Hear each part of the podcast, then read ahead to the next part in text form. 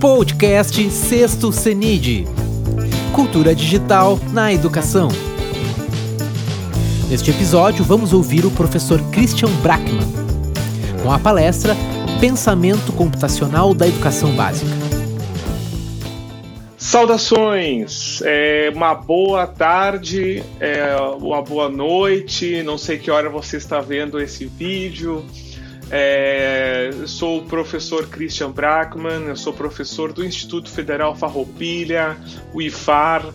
Venho aqui agradecer, em primeiro lugar, a, a, a, o convite né, para compartilhar um pouquinho do que, que, a gente anda fazendo com, com dentro né, da área do pensamento computacional. Muito obrigado, professor Adriano. É, Estou, estou muito feliz em poder estar aqui conversando um pouco com os participantes do evento, tá bom?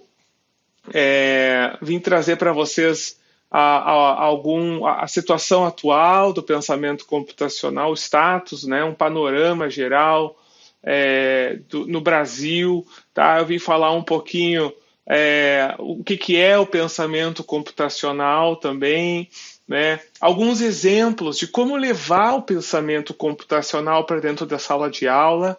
Eu, eu, eu, faço essa apresentação, essa e muitas outras, né? voltado para o professor da educação básica. Né? Esse, esse é o meu, meu maior foco, tendo em vista que a gente não tem hoje ainda é, professores das diversas áreas do conhecimento com uma formação adequada para levar o, a computação né, para dentro da sala de aula. Então, eu, eu, eu, faço essas apresentações, essas formações, essas palestras, muito voltado para professores. Né? É, então, vamos lá? Né? Para começar, eu gostaria, uh, no primeiro momento, de é, explicar um pouquinho como, como em alguns países está ocorrendo essa adoção. Tá? É, vamos lá, então, panorama. Né? Nos Estados Unidos, né, desde 2015, então, o, o, a computação na sala de aula virou uma lei. Né? E a lei, uh, uh, antes, antes da lei, perdão, antes dessa lei, a, as escolas já trabalhavam programação com os estudantes, porém, né, na, na, no histórico escolar do estudante aparecia apenas como sendo uma disciplina é, de matemática ou de ciências. E desde 2015 mudou essa realidade. É, 2015 já a, a, surge então a disciplina de, de, computação, de programação, certo, de solução de problemas dentro das salas de aula, né, de tecnologia certo? E, e, e, isso foi os Estados Unidos eh, entendeu que era uma prioridade dentro da educação deles isso. Então já em 2016 eles liberaram 4 bilhões de dólares, né? Isso daria em torno de 20 hoje com, com a cotação atual mais de 20 bilhões de reais para uh, uh, permitir que todos os alunos das escolas dos Estados Unidos tenham acesso à formação adequada com a computação. Em 2017, criou-se uma outra lei, né, é, liberando mais 200 milhões de dólares por ano. Tá? Isso daria mais um bilhão de reais por ano para as escolas. De novo, para que todos os alunos dos Estados Unidos tenham acesso à computação sala de aula. Uh, na Austrália, ele passou a ser uma disciplina obrigatória em 2015 também, tá? É, a, a, disciplina da, da, da, computação ela foi tão importante é, que as disciplinas de história e geografia elas se tornaram disciplinas optativas. Veja bem né, como é, é, importante isso para, também para a Austrália. Na Finlândia, o, o, a, a computação na sala de aula também se tornou obrigatória no ano de 2016 certo? Uh, nos Emirados Árabes, também um outro exemplo, uh, eles uh, tentaram abordar essa questão de uma maneira diferente, né? eles, eles disponibilizaram diversos prêmios para os estudantes, aqueles estudantes que têm um rendimento melhor na, suas, na, na, na, na escola, né, dentro da área da, da computação, uh, também vão receber um prêmio de até um milhão de dólares, tá? E eles pretendem também formar um milhão de codificadores em um curto período de tempo. No Reino, na, na Grã-Bretanha, tá? É, tão, o, o, a computação ela é obrigatória no ensino fundamental, já no ensino médio ela é opcional, tá? 2017 eles liberaram 634 milhões de reais para formar 8 mil professores da educação básica. Tá? Há uma adoção também muito grande da Europa, em geral, né? É, eu não vou, não vou conseguir listar todos aqui devido ao tempo, mas a gente pode ver exemplos na Alemanha, na Áustria, na Bélgica, Holanda, Dinamarca, Espanha, França, Portugal, entre tantos outros países que já aderiram ao, à computação na escola. Tá? Na Argentina, é uma, uma, um país próximo nosso aqui, em 2015 a computação na escola ela já virou lei, né? Uh, e também junto com essa lei se criou uma rede de apoio entre as escolas para a formação de professores, tá? É, além disso, lá na, na Argentina já, já existem cursos de especialização voltados especificamente para professores da educação básica. Uh, para levar a computação para dentro da sua disciplina. Então, são professores que são de história, de matemática, é, de, de física e tem aula de computação, para eles aprenderem a levar a computação para a sua, para a sua disciplina. Além disso, já existe inclusive um material didático de referência na, na, na Argentina. Tá? Então é, é um, um, caso, um case muito interessante que merece ser é, acompanhado. Tá? O, o, Chile também é outro exemplo, onde ele então é, é, já já incluiu, né, tanto no ensino uh, fundamental e médio, é, conceitos de computação, certo? Eles chamam é, de tecnologia, mas é, ele não envolve só a utilização da tecnologia, o uso da tecnologia, mas também é, é, é programação, né, tecnologia digital, entre outros, tá bom? E, e, e, isso tem cada vez mais chamado a atenção de outros países, porque o PISA, né, que é o, aquele programa internacional de avaliação de estudantes, na sua próxima edição já vai incluir o, o, o pensamento computacional como sendo parte dos, dos conteúdos ah, que vão estar presentes na prova, tá?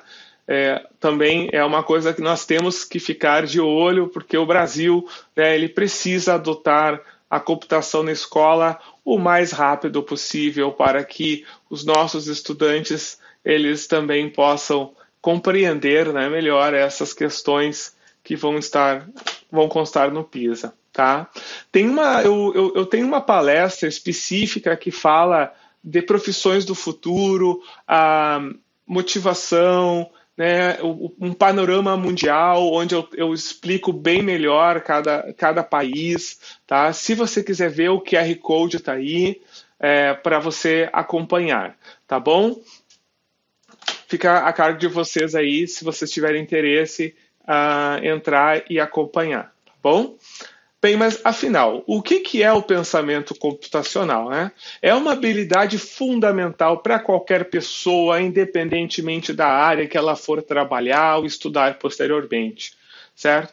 É, programar também não é uma arte, não é uma nova forma de pensar como o robô e limitar a criatividade do estudante. E isso a gente pode ver com as diversas soluções que podemos criar com programas, os algoritmos, né? Com algoritmos, com, com, com arte, com uh, uh, teatro, inclusive, também podemos utilizar com dança, né? Dança, o que é dança? Dança é um algoritmo, é uma sequência de passos que nós damos, né? O, o, o, de uma forma é, é, metódica ali, certo? Então, uh, a gente não pode pensar que a computação ela limita a nossa criatividade. Bem ao contrário, ela só aumenta, né, amplia mais ainda os nossos horizontes. Tá? Então, muitas pessoas, muitos estudantes, uh, no início têm um certo problema em uh, entender né, um, o algoritmo. Então, eu, eu, deixei esse slide exatamente para exemplificar isso, né? É, então você consegue criar o que você deseja quando o, o, perdão você consegue criar o que você deseja quando o programa eu até brinco isso dá super poder às crianças né é, depois assim como a gente aprende a, a tocar um instrumento há uma dificuldade. Não, você não aprende a tocar um instrumento da noite para o dia, certo? A gente pode demorar um pouco para aprender a tocar uma música no instrumento, da mesma forma que a gente vai ter alguma dificuldade ao aprender a programar. Mas isso é só no início. Depois, né, você aprende a ter esses superpoderes e toca adiante, né, o, o, os seus projetos pessoais. Além disso, é fácil errar quando se está pintando. Aprender a corrigir os erros é o que faz um artista ser grande. E aí também está a questão da gente debugar um código, de identificar onde é que está o erro, da gente corrigir esse erro, tá? Então são, são abstrações aqui que eu trouxe para vocês que espero que ajude na compreensão do que, que é o pensamento computacional. A gente não pode confundir de maneira nenhuma o pensamento computacional com um simples fato de saber utilizar sistemas computacionais. Né? Alguns professores me dizem assim: não, mas eu uso o pensamento computacional na minha sala de aula, eu levo os alunos para o laboratório, eles usam o Word, o Excel, o PowerPoint, o, o Linux, certo?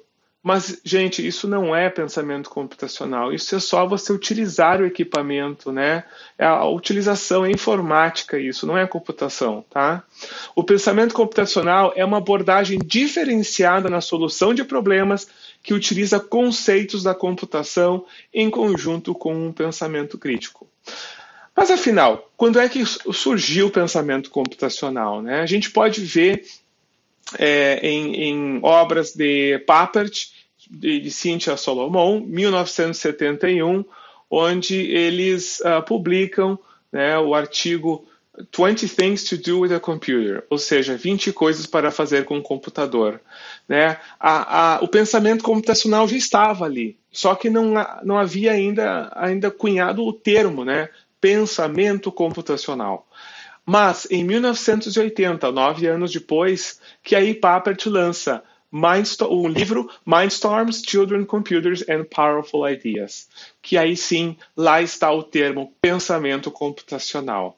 Certo? A partir disso, o pensamento computacional ele passou por um certo esquecimento. Mas em 2006, uh, Wing né, uh, ressurgiu, né, uh, trouxe a palavra à tona de novo né, e, e acabou tendo uma grande repercussão. Tá? Então, Wing definiu o pensamento da seguinte forma: é a combinação do pensamento crítico com os fundamentos da computação que define uma metodologia para resolver problemas, denominado pensamento computacional. Além disso, ela, ela diz o seguinte: é uma distinta forma de pensamentos com conceitos básicos da ciência da computação para resolver problemas, desenvolver sistemas e para entender o comportamento humano, habilidade fundamental para todos. E aí vem aquela mesma questão que eu falei antes, de não interessa qual é a, a profissão que, que, os seus alunos ou qualquer pessoa vai ter no futuro, é importante você entender conceitos básicos de programação, de algoritmo, de solução de problemas, como as tecnologias funcionam, as tecnologias digitais funcionam, certo? Durante o meu doutorado, eu, eu propus a seguinte definição do termo. O pensamento computacional é uma distinta capacidade criativa crítica e estratégica humana, de saber utilizar os fundamentos da computação nas mais diversas áreas do conhecimento, com a finalidade de identificar e resolver problemas de maneira individual ou colaborativa através de passos claros, de tal forma que uma pessoa ou uma máquina possam executá-los eficazmente. Tá bom? Quem quiser ver a minha tese, está ali o QR Code. Então, pessoal, o que eu quis dizer é o seguinte: a gente pode trabalhar o, o pensamento computacional, mas a gente, mas não é necessário você ter um computador para isso. Por quê? Porque a gente, né, eu, eu não sei vocês, né, eu sou da área da computação, eu aprendi muito da computação usando um caderno, um lápis, uma caneta, uma borracha, certo? Então a gente pode levar isso também para as crianças. E existem muitos exemplos disso. Eu vou trazer para vocês alguns exemplos daqui a pouco para que vocês consigam entender, né? É, porque muitas pessoas me perguntam assim, mas Christian, é, professor Christian, como é que eu, eu, eu vou levar para os meus estudantes lá do ensino infantil ou então meu, do ensino fundamental conceitos da computação, certo? Eu vou mostrar para vocês isso em seguida. Tá? Só para complementar, quem, quem né, quiser entender melhor é, quais uh, são, uh, uh, perdão, quem quiser encontrar outras definições é, estão na minha tese, mas também estão no site computacional.com.br. Vai lá, tem várias definições para você acompanhar, tá? Ainda, uh, gostaria de deixar claro que não adianta um, um colégio, uma instituição adquirir uma infinidade de dispositivos tecnológicos para suas salas de aula, pois não vai garantir a melhor educação. Porém, pode ser o meio pelo qual os estudantes encontram alternativas para a solução de problemas complexos, certo? Então, um computador ele é um protagonista da questão, mas a gente não necessariamente precisa de computadores para é, é, trabalhar ou desenvolver o pensamento computacional dos estudantes, tá? É importante também citar aqui que a, a, o pensamento computacional não é apenas aprender a codificar programas, a programar, é muito mais do que isso, né? Algumas iniciativas têm focado apenas no ensino de programação como uma habilidade usando argumentos ligados a preencher vagas de trabalho na área da tecnologia. Porém, esta é uma visão limitada da, da, dessa, dessa questão. Programar não basta é preciso aprender a conceber, testar e avaliar algoritmos que resolvem problemas e que podem se tornar programas. Entenderam a diferença? Ó, é a mesma diferença entre ler e interpretar um texto, certo? Então a gente pode puxar isso também para a área da computação. Muitos professores também vêm questionar, professor Christian, mas assim, ó, é, será que a, a, minha disciplina ela vai sumir né, da, da, grade curricular? Eu falei, não, não é essa a intenção.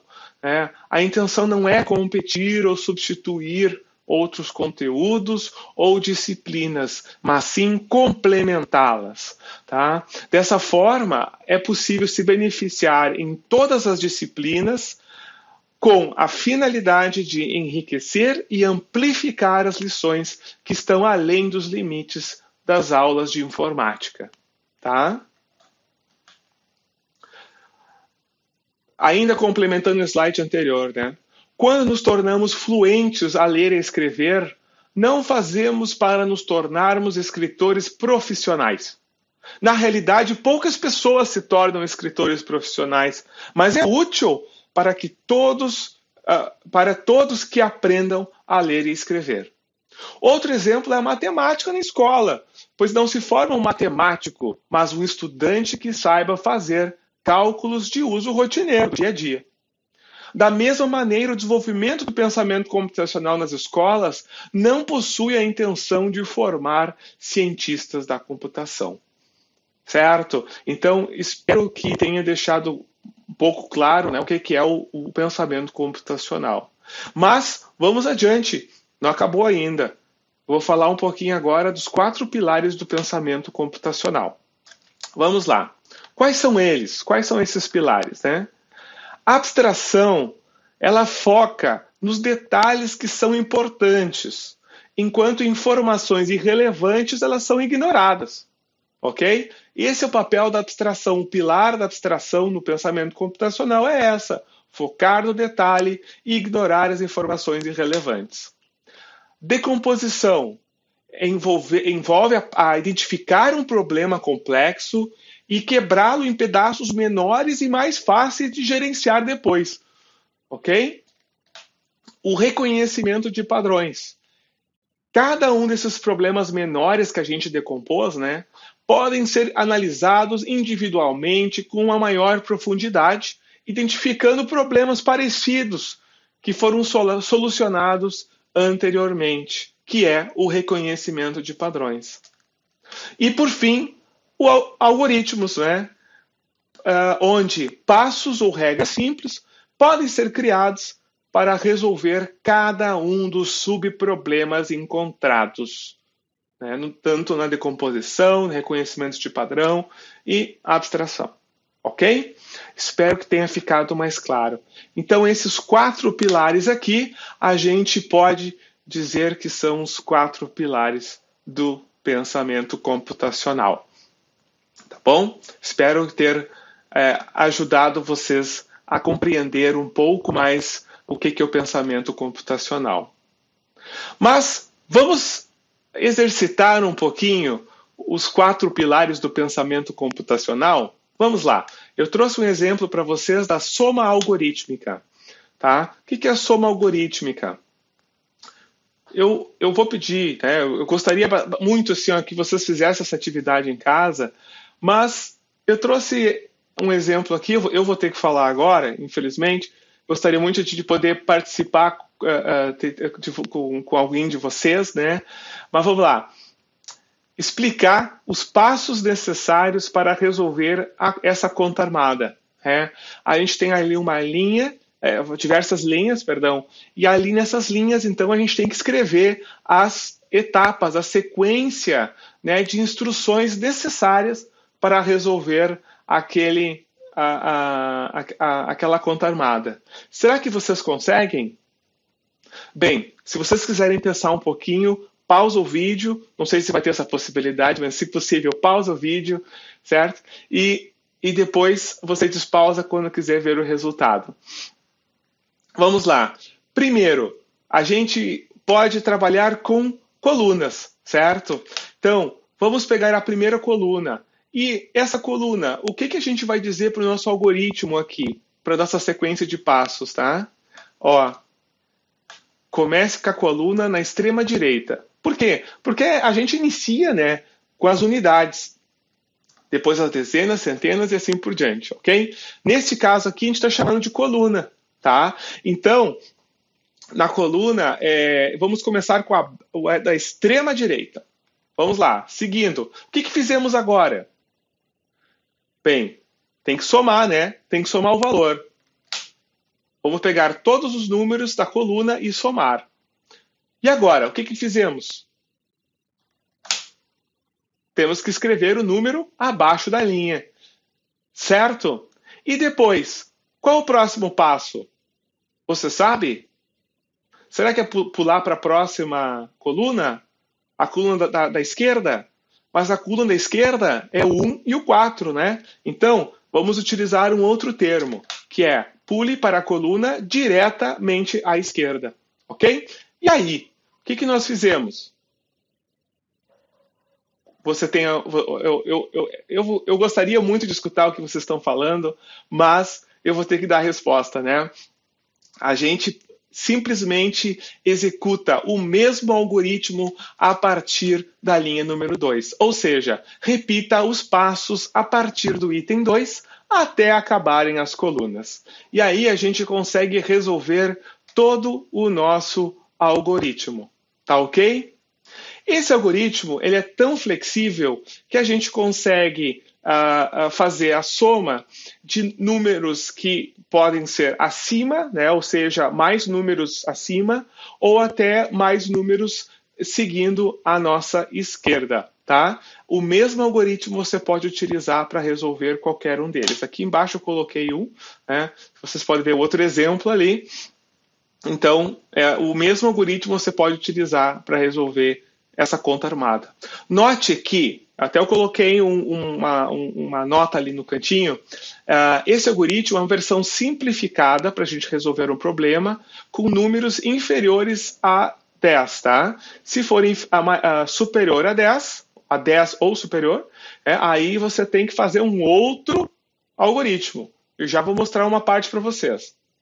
Bem, veja bem, voltamos à questão ali dos, da, das, da, das, do, do, dos, dos pilares, tá? A gente trabalhou abstração. Por quê? Porque a gente teve que analisar toda a conta armada, verificar quais informações eram importantes, quais não eram. Você concorda? Depois a gente teve que decompor, ou seja, a gente definiu que cada coluna a gente aplica, aplicaria uh, uma, uma sequência, um, uma, um algoritmo para resolver aquele subproblema, tá?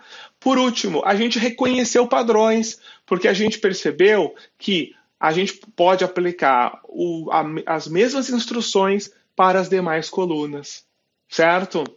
E por fim, nós criamos um algoritmo que está aí na frente de vocês, tá bom?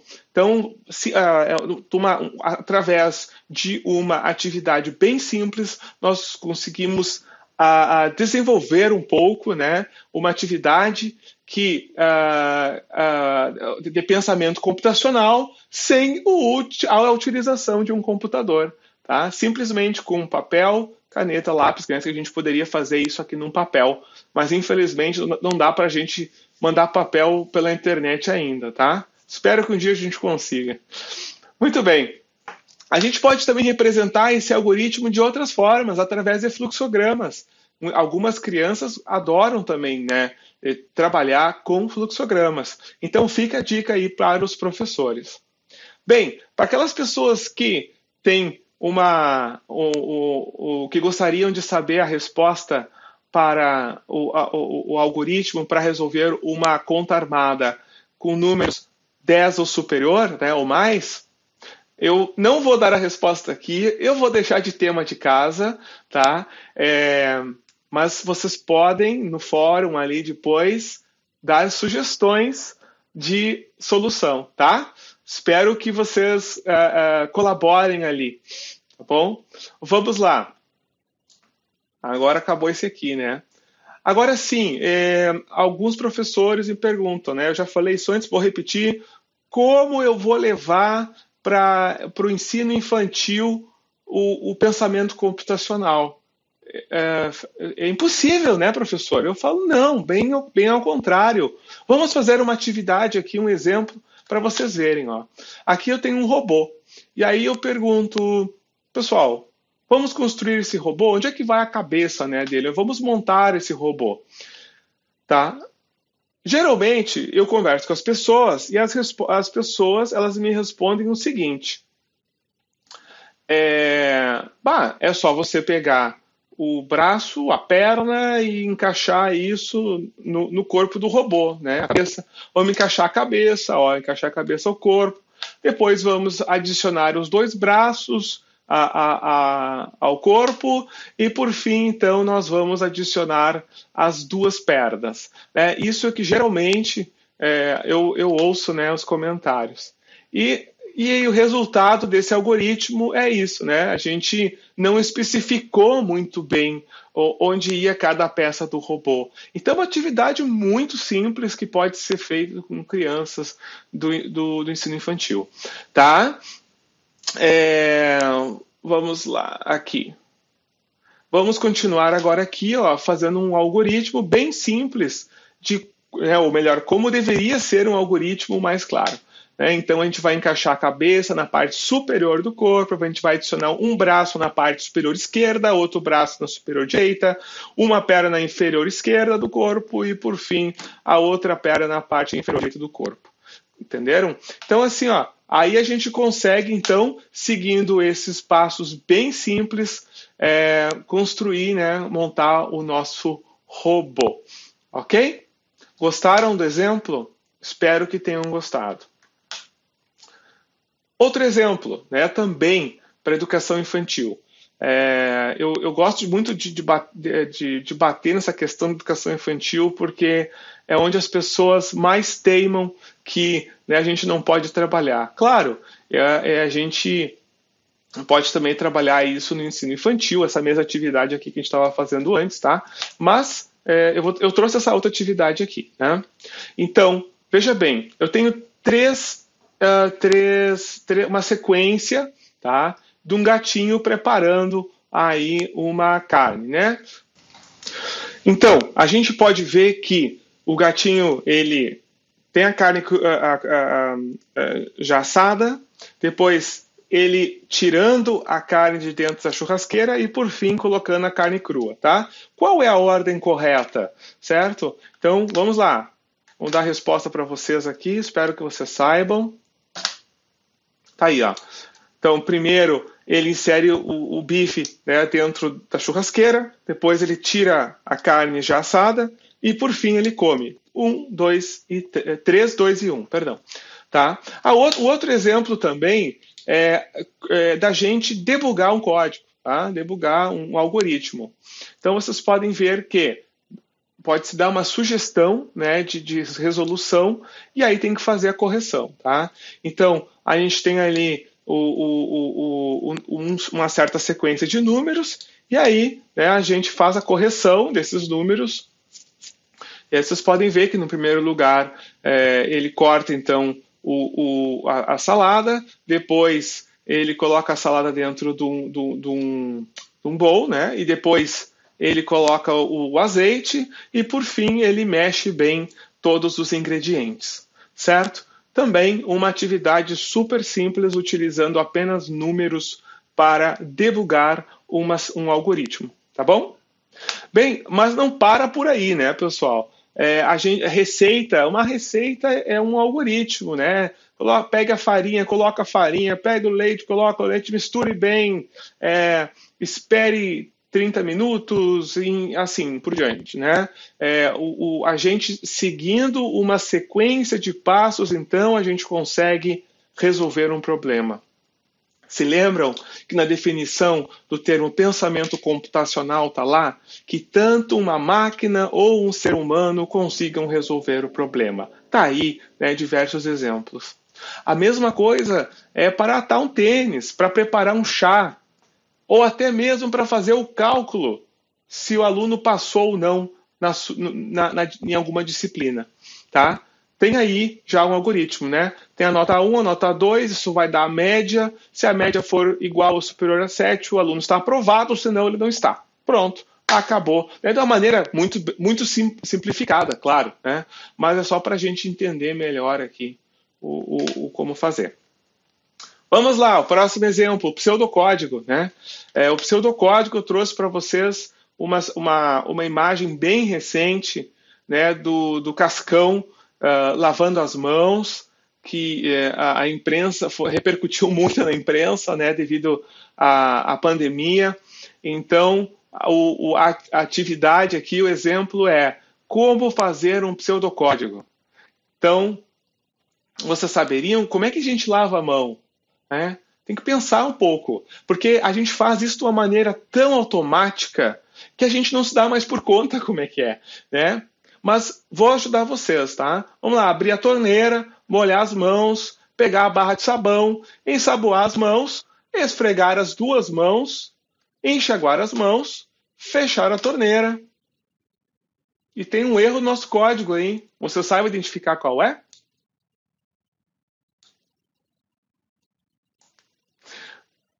O Cascão esqueceu de soltar o sabonete, certo? Então a gente tem que soltar o sabonete. E aí esse algoritmo agora vai funcionar, tá bom?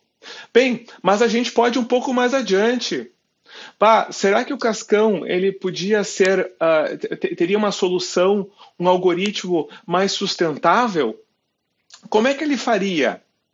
É, ele poderia fechar e abrir a torneira em dois momentos, né? Então a gente pode também ter um algoritmo mais sustentável. Logo após ele molhar as mãos, ele vai então fechar a torneira. E depois ele só vai abrir a torneira no momento que ele tiver que enxaguar as mãos novamente.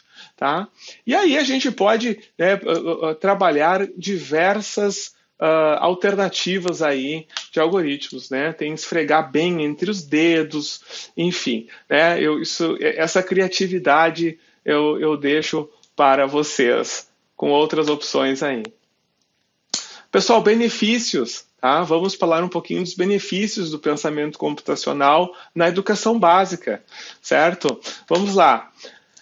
De acordo com McLuhan, o homem deve utilizar as ferramentas como extensão do seu corpo para aumentar suas capacidades, assim como o martelo, a força exercida por nossas mãos, e as bicicletas e os carros nossas pernas. Esses exemplos demonstram que as ferramentas fazem as mesmas ações que nossos membros exercem, porém de forma otimizada. Tá? Então, a gente conseguiria correr rápido, mas se nós temos uma bicicleta, a gente pode ir muito mais rápido, de uma forma muito mais eficiente. E a computação está aí para isso, tá? Um exemplo bom é o que eu gosto sempre de dar, é do cubo mágico. Né? Aí está um algoritmo para resolver um cubo mágico. Se você decorar ou seguir essas instruções que estão aí, você facilmente vai resolver né, o cubo mágico. Porém, o que acontece se a gente pegar esse mesmo algoritmo, e passar ele para uma linguagem de programação ou para um robô, certo? Será que ele vai conseguir resolver de uma maneira mais rápida esse algoritmo? Vamos ver? Trouxe um exemplo aqui desse robô. Vamos ver quanto tempo ele leva para fazer o cubo mágico? Solving in three, Acabou. Two, one. certo, agora um quarto de a velocidade de um quarto. Vejam, a gente consegue, através de um algoritmo, criar, uh, uh, perdão, é, solucionar problemas de uma maneira muito mais eficiente. E não só para um cubo mágico, a gente pode aplicar esse mesmo algoritmo para quantos cubos mágicos nós quisermos. Tá bom? Vamos lá, outros benefícios a transversalidade em diferentes áreas. Facilita o trabalho de outras áreas para que seja possível utilizar o poder computacional para a solução de problemas de forma muito mais rápida e até mesmo aumentando a escala do problema com demandas mais complexas. É, e a gente vê isso toda hora. O exemplo agora do algoritmo foi um deles, né? É, do, do cubo mágico, perdão. Então, vocês podem ver notícias a toda hora, né, que algoritmos conseguem fazer descobertas científicas nunca antes feitas por humanos. Tá? Isso, isso é uma coisa rotineira que a gente vê hoje nas, uh, uh, em, em, em, jornais. Tá? Outros benefícios: empregos, alta demanda uh, de mão de obra qualificada com conhecimentos em programação. Ter conhecimentos em programação será tão importante como saber ler e escrever no próximo século. E fazer cálculos, sem dúvida, né? Compreender o mundo. É, o pensamento computacional beneficia o desenvolvimento de habilidades e competências essenciais para a vida moderna, independentemente da área que o estudante irá estudar. Falando novamente, vocês verem que isso procede, né? Além disso, programa... já existem várias pesquisas que dizem que a programação ela ajuda no aprendizado de outras disciplinas, que são as mesmas disciplinas que aparecem no teste do PISA.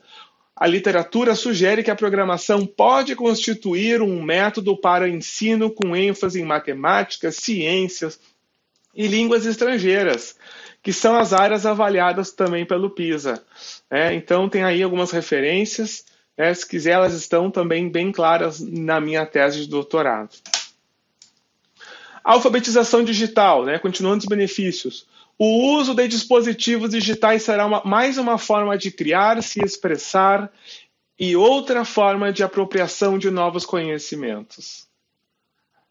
Ainda temos a questão da diminuição das limitações físicas. A computação é capaz de expandir o horizonte dos estudantes através de diversas técnicas que podem desafiar a gravidade ou até mesmo eliminar risco facilitando a capacidade de abstrair, criar e lidar com problemas variados e complexos de forma crítica. Vocês querem um exemplo de uma simulação bem atual? Vou mostrar para vocês.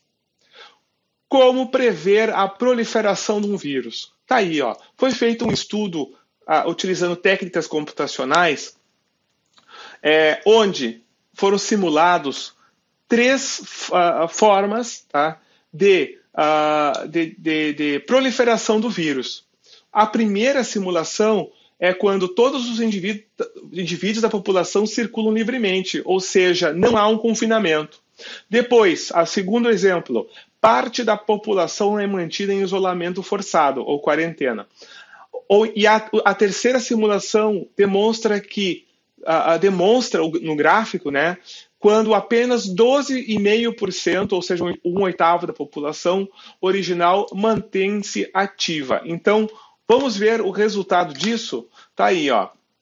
Que tem um vírus, né, ou, perdão, uma pessoa que está contaminada e com todos os indivíduos circulando livremente, rapidamente a gente tem um pico enorme né, de pessoas que estão infectadas e os hospitais não conseguem atender a todos, a, a todos os casos, tá bom? As, as, as rosas, né, os, os, os, os, pontos rosas já são pessoas que estão recuperadas. O que acontece agora quando a gente mantém parte da população em isolamento forçado. A gente vai poder ver que a curva ela, ela não, é, não tem aquele mesmo pico apresentado anteriormente. Então, a gente vai ter uma menor uh, utilização né, de hospitais e a, uma maior quantidade de pessoas é, uh, são recuperadas com antecedência, logo né, a gente estaria livre uh, desta pandemia. Por último, é, o que acontece se a, a 12,5% da população né, se, mantesse, eh, se mantesse ativa apenas? Então, tá aí, ó, vocês podem ver que a curva ela cresce muito, uh, muito lentamente, certo? isso é, é, seria também uma terceira opção. A questão que eu trouxe aqui para mostrar para vocês é de como a computação pode ajudar, por exemplo, uma aula de ciências numa escola. Certo? Aqui você pode ver um simples algoritmo desenvolvido em Scratch que faz aí a mesma, que executa o mesmo algoritmo que eu mostrei agora para vocês, que foi uma, uma, uma reportagem né, é, é, divulgada aí pelo Washington Post. Mas a gente consegue fazer isso no Scratch. Os, os, você consegue fazer isso. Os seus alunos conseguem fazer isso em casa. Não é um bicho de sete cabeças, tá, pessoal? Tá aí, ó. É um algoritmo curto. Tem para quem quiser baixar para testar. É só você entrar lá no site, no, no, no, no grupo nosso do Facebook do Pensamento Computacional Brasil. Está lá o arquivo para você baixar e testar. Tá bom? Aqui ó, tem 10 motivos para a gente ensinar computação na educação básica, tá? De uma maneira bem lúdica, tá? Uh, até para encorajar vocês a levar isso para sua escola, para seus pais, para os seus alunos, tá? A programação permite que alunos criem conteúdo e não apenas o consumam. Né? Não só baixe os aplicativos e utilize, e sim desenvolvam esses aplicativos. A computação ela dá mais poder aos alunos e ferramentas para se expressar de uma maneira muito bacana, muito legal. A programação ensina a criar e contar histórias com jogos e animações. É uma maneira que os alunos têm de correr riscos e falhar em segurança, como esse exemplo agora há pouco que eu dei para vocês. 5. A computação é inclusiva e contribui para a autoconfiança. 6. A computação necessita de muitos princípios da matemática, ciências e outros saberes. 7. A computação ensina resolução de problemas e habilidades de pensamento crítico-analítico. 8. A computação é um novo tipo de alfabetização que será parte de muitos empregos no futuro. 9. Computação desenvolve habilidade de trabalho em equipe e colaboração. 10. A computação pode ajudar a humanidade e está ajudando. E o bônus? A, a, computação dá superpoderes aos alunos. Tá? Eu já falei isso antes, mas eu gostaria de reprisar isso agora. Tá bom? E o que está. Qual a situação do Brasil, né? É, já adotamos, estamos adotando, não vamos adotar. Trouxe para vocês também aqui um breve relato. É, infelizmente, eu não consigo é, falar tudo que eu gostaria aqui em, em uma hora, mas vamos lá. Aqui, pronto. Em 2017, já naquela época, Dória era o prefeito de São Paulo, ele queria aulas de programação nas escolas. No mesmo ano, em dezembro, você pode ver que uh, já surgiu o currículo da cidade de São Paulo. Né? E, e, ali fala do componente curricular Tecnologias para Aprendizagem, que incluía o pensamento computacional, programação e, e, e tecnologia. Tá? É, na BNCC hoje, ela aparece já como aprendizagens essenciais do ensino fundamental para o médio. Ou seja, uh, ao meu entender, né, uh, ele, o, o, a BNCC já espera que o estudante ele tenha um conhecimento de pensamento, eh, já compreenda, já tenha desenvolvido o pensamento computacional uh, e tecnologias digitais e, na, no ensino fundamental, ok? Então, tá lá, pessoal, página 473 da Base Nacional Comum, Comum Curricular. O, o, pensamento computacional tá lá. Se vocês derem uma olhada, o, o mundo digital também tá lá. E, por fim, a cultura digital. Eu já vou explicar para vocês o que é cada um desses daí, tá? O Centro de Inovação para a Educação Brasileira, o CIEB, então, propôs um currículo de referência para as escolas, porque percebeu que as escolas não sabiam muito como lidar com isso. Então, foi feito um currículo que eu vou rapidamente mostrar para vocês, tá? Uh, para vocês levarem isso também para a sua escola, para o seu trabalho, para a sua instituição, tá? É uma proposta complementar a essa também foi publicada pela SBC.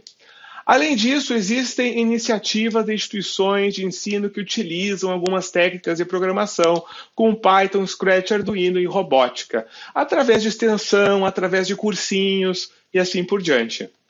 Então, falar um pouquinho do currículo do CIEP. Está aí o QR Code para quem quiser. Tá? É, esse é o currículo de referência em tecnologia e computação. Ele foi criado é, é, com a intenção ah, perdão, ele foi se, ele se baseou né, no currículo da Grã-Bretanha, dos Estados Unidos, da, da Austrália, da SBC e da Base Nacional Comum Curricular. Então, uh, uh, juntou-se todos esses elementos, então surgiu o currículo de referência. Esse currículo de referência, ele é, trabalha é, não só pensamento computacional, mas também cultura digital, tecnologia digital e pensamento computacional. Então, o que, o que é cada um desses? Né? É, então, o aluno, é, na cultura digital, ele vai conhecer e se tornar fluente no uso da tecnologia. Já a tecnologia digital vai entender quais os conceitos que estão por trás da tecnologia e como essas tecnologias funcionam. Por fim, o pensamento computacional, então, vai entender, o aluno vai entender como a lógica é, que vai entender como a lógica permite usar a tecnologia a favor da criação de novos produtos e novas soluções tecnológicas. Então, todos esses, esses eixos aí, eles são complementares e é, estão nesta mandala aí que faz parte do currículo de referência CIEP, tá? Quem quiser conhecer é só entrar em currículo.cieb.net.br ou simplesmente está no Google, né, currículo CIEB, já vai encontrar lá. E aí o professor ou, o gestor vai conseguir entrar lá, é, selecionar qual etapa da educação que, que ele, ele gostaria de trabalhar a, a tecnologia e computação na sala de aula, e aí em seguida ele vai dar os passos ali para selecionar o eixo e, por fim, os conceitos. Uh, em seguida, ele vai dar né, diversas sugestões é, é, para o professor de como proceder na sala.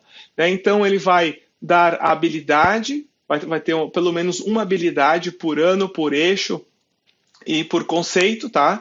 Então, esse aqui, no caso, é pensamento computacional é, do ensino infantil, algoritmo, uh, no, do, do conceito de algoritmo, tá? Então, ele vai explicar como o professor, qual é a habilidade, qual é a prática, como é que ele vai praticar isso na sala de aula, como é que ocorre a avaliação desse estudante, o que, que o, o professor deve esperar do seu estudante após essa prática ou essas práticas, tá? Também vai explicar qual que é o nível de maturidade tanto da escola como do docente. Será que o, o, o, docente ele tem que ser da área da computação? Ele pode ter um conhecimento mais técnico? Ou ele pode ser um simples usuário para trabalhar essa habilidade? Tá? A mesma coisa a escola. A, escola ela tem que ter equipamentos ou alguns equipamentos, então tá tudo aí para o professor. Para ajudar ainda o professor a preencher o, o seu plano de aula, né, estão aí as habilidades da BNCC, que, que, que tem uma referência com essa habilidade, essa prática. Por fim, as competências gerais da BNCC, tá? E também, se o professor quiser, tem alguns materiais de referência que o professor pode utilizar é, para as suas aulas. Tá? As, as, as, materiais de referência geralmente são soluções gratuitas, livres, tá? Geralmente. Esse currículo está sendo adotado a, em território, é, em várias escolas, tá? No Brasil, é, um, um, e também pelo Estado, né? Por exemplo, aqui o Estado da Paraíba já criou o seu currículo disciplinar, onde inclui, né, o, o, pensamento computacional do currículo CIEB que está lá, certo? Todas as habilidades estão já previstas no currículo da Paraíba. E para quem quiser levar o pensamento computacional, a computação e a tecnologia para o ensino médio, existe também né, o itinerário formativo do ensino médio, tá? Tá aí, quem quiser, novoensinomédio.mec.gov.br barra guia, tá? E vai ter lá o itinerário formativo de cultura digital e o de computação. É só baixar e dar uma estudada, tá bom? É, a, nível de, a nível governamental, né, a gente tem um, um projeto de lei que está correndo agora no Senado, da senadora Maria do Carmo, e uh, ela está é, é, tentando né, é, levar perdão, a formação para professores de educação básica, como levar a computação para a sala de aula nas, nas, nas diversas disciplinas. Além disso, o Plano Nacional do Livro e do Material Didático do FNDE, que é o PNLD, já incluiu o pensamento computacional como um critério eliminatório na, na, na, na no edital de convocação, tá? Onde ele cita garantir desenvolvimento do pensamento computacional de forma metódica e sistemática por meio de diferentes processos cognitivos. Analisar, compreender, definir, modelar, resolver, comparar e automatizar problemas e suas soluções.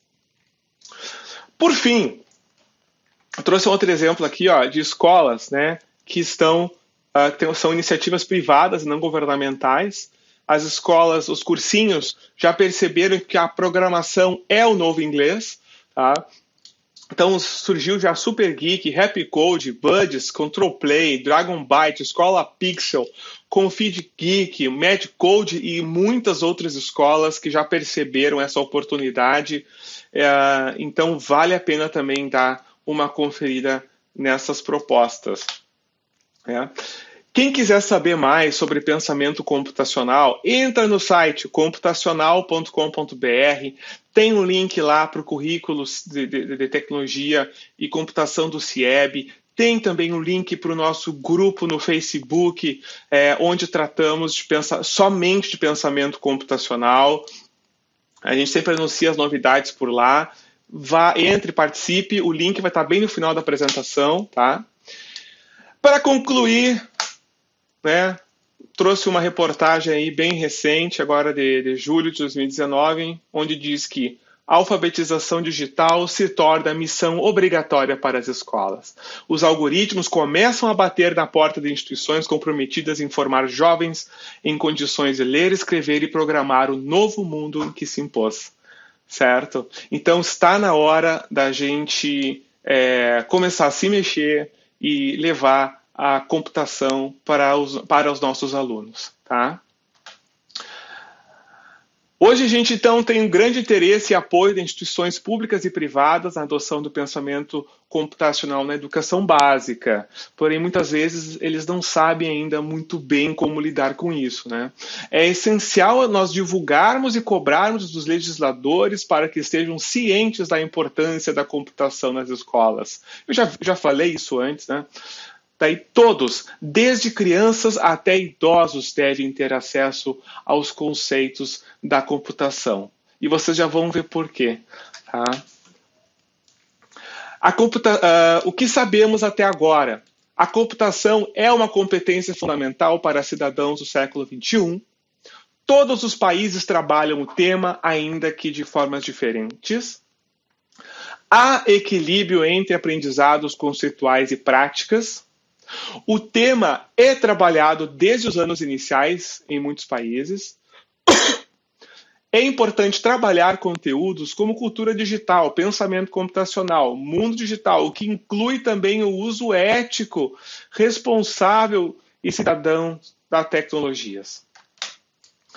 6. É necessário que a formação inicial dos professores seja em ciência da computação, mas é preciso contemplar o tema de computação e tecnologia na formação inicial desses professores. Professores devem receber formação continuada frequente e de qualidade para trabalhar o tema nas suas aulas. 8. Já existem materiais didáticos disponíveis para trabalhar o tema, mas é importante desenvolver mais referências de qualidade no Brasil. 9. Em todos os lugares há parceria multissetorial para o desenvolvimento deste tema uh, no setor privado, terceiro setor e governo. E por fim, né, gostaria de dizer que uh, estamos em um momento de dar atenção às escolas e aos professores. Mas onde estão os materiais didáticos, os planos de aulas, os objetos de aprendizagem, a formação continuada de professores? A inserção dos licenciados em computação na educação básica. Eu acho que temos que pensar nisso. Tá bom? E por fim, né, eu estava falando antes dos idosos, tá? Olha que tem um, um belo exemplo para todos nós. Essa aposentada de 77 anos que virou desenvolvedora de games para melhorar a saúde. Né? Uh, então, é, ela está aprendendo hoje programação porque ela quer presentear os netos dela com um jogo que ela mesma criou, tá? Então é um, um exemplo muito bacana para todos nós, tá bom? Pensamento computacional, entra lá em computacional.com.br, tá? É, aqui está meu e-mail de contato para quem quiser contatar. É, quem quiser também conhecer um pouco mais do trabalho, entra no procura ali por, pelo como será pensamento computacional, tem no QR Code ali também, onde explica melhor.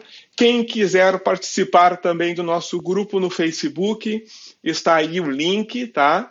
Uh, e, mas também o link está lá no site do Pensamento Computacional. Muito obrigado por sua atenção. Espero que vocês tenham gostado né, da, da, da temática. E espero revê-los em um outra, uma outra ocasião, tá? E espero que passe logo esta pandemia e a gente volte às nossas rotinas, né? Um, um, forte abraço a todos. Muito obrigado mais uma vez pelo convite é, em participar do evento. É, um abração a todos e tchau, tchau. Este podcast foi produzido pela equipe organizadora do CENID, em parceria com a Rádio Conexão, um projeto de ensino do IFRS Campo Sertão. Composição de trilha sonora e edição de áudio, Felipe Batistella Álvares.